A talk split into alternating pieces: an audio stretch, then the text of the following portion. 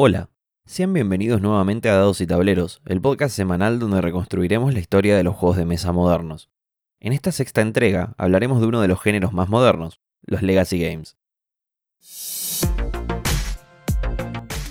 Ahora, además de seguir el programa en formato podcast, pueden seguir nuestro canal de YouTube, Dados y Tableros, para más contenido de esta industria y además leer nuestras notas de acompañamiento en decirweb.blogspot.com.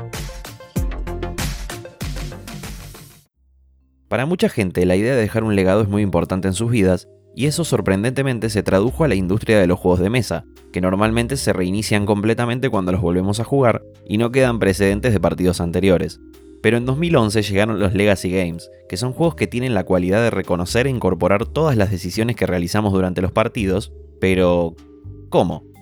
Normalmente, los juegos Legacy establecen una campaña de cierto número de partidas en las que cada una de las subsecuentes capítulos o partidos van desbloqueando nuevas reglas y fuerzan a los jugadores a nombrar ciudades, escribir cartas, pegar stickers que cambian permanentemente los efectos y hasta romper y quemar cartas que jamás volverán a ser usadas. A diferencia de otras tendencias dentro de la industria de los juegos de mesa, aquí podemos trazar su origen hacia un juego y una persona en particular. Rob Daviau lanzó en 2011 su juego Risk Legacy, donde toma lo que nosotros conocemos como TEG y le da una longitud de 15 partidas, donde si bien al comienzo cualquiera que compre la caja tiene el mismo juego, a medida que va jugándolo y modificándolo, va a tener uno completamente distinto al de las demás personas, ya que estará personalizado por las decisiones que los jugadores hayan tomado. Es que el juego va construyendo su propia historia con tu ayuda y la de los jugadores, que, detalle no menor, deben ser los mismos durante las 15 partidas que tiene como duración, lo que se asemeja más a ver una serie con tus amigos que a jugar un juego de mesa. En su momento, fue un juego que generó mucha polémica, ya que hay muchos puristas que protegen de una forma casi obsesiva sus cartas y sus juegos, y dañarlos bajo comando de las reglas parecía una aberración, pero hay quienes encuentran satisfacción dentro de ese tabú. Rob Davio cuenta que se le ocurrió la idea al pensar por qué los personajes del juego club continuaban siendo invitados a la mansión por más de que eran sospechosos y algunos asesinos.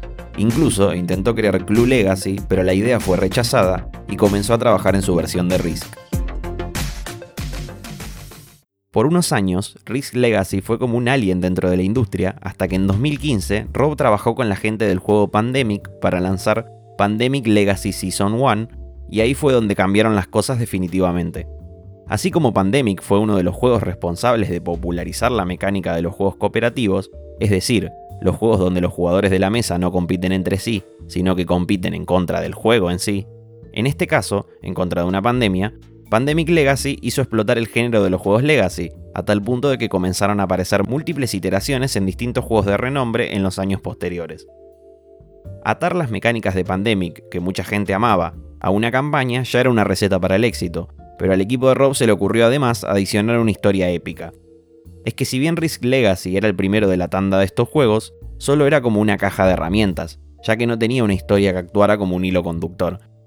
En la historia de Pandemic Legacy había decisiones difíciles que los jugadores tendrían que tomar en conjunto y cambiarían definitivamente los resultados de su campaña, y esa es una de las razones que dispararon definitivamente su popularidad.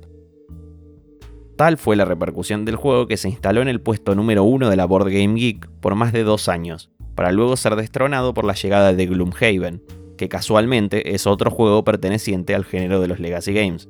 En Gloomhaven, los jugadores llevan a cabo una campaña un poco más larga, donde tienen una aventura más parecida a una partida de rol, pudiendo desbloquear personajes nuevos y cambiar el mundo donde transcurre la historia de forma permanente a través de las decisiones que tomen durante las subsecuentes partidas.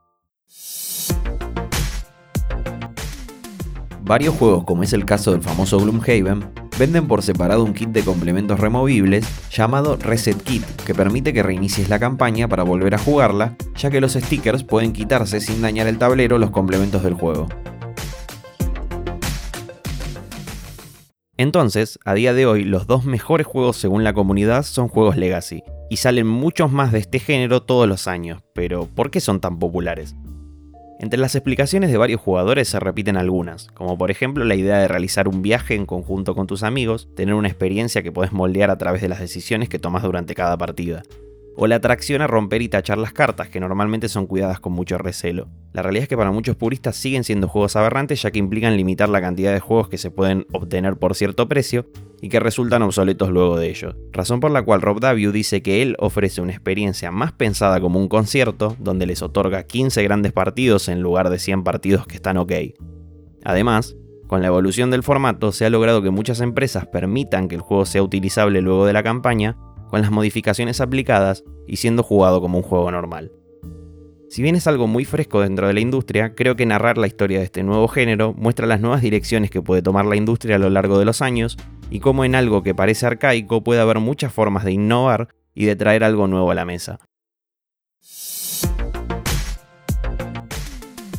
Lo bueno para aquellos que no quieran comprar un juego con duración limitada es que pueden jugar estas campañas de forma gratuita al adquirir el simulador de computadora Tabletop Simulator, para lo que solo les faltaría reunir un grupo de juego dispuesto a jugar 15 partidos.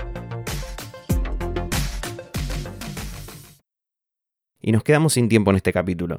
Te invito a seguir el programa en todas las plataformas de podcast y en YouTube. Los esperamos en el próximo programa con la historia de más juegos para explorar. Pero antes de irnos, la consigna de la semana de hoy. ¿Estarías dispuesto a pagar un juego con tiempo de juego limitado? Esto fue Dados y Tableros. Nos vemos en el próximo programa. Chao.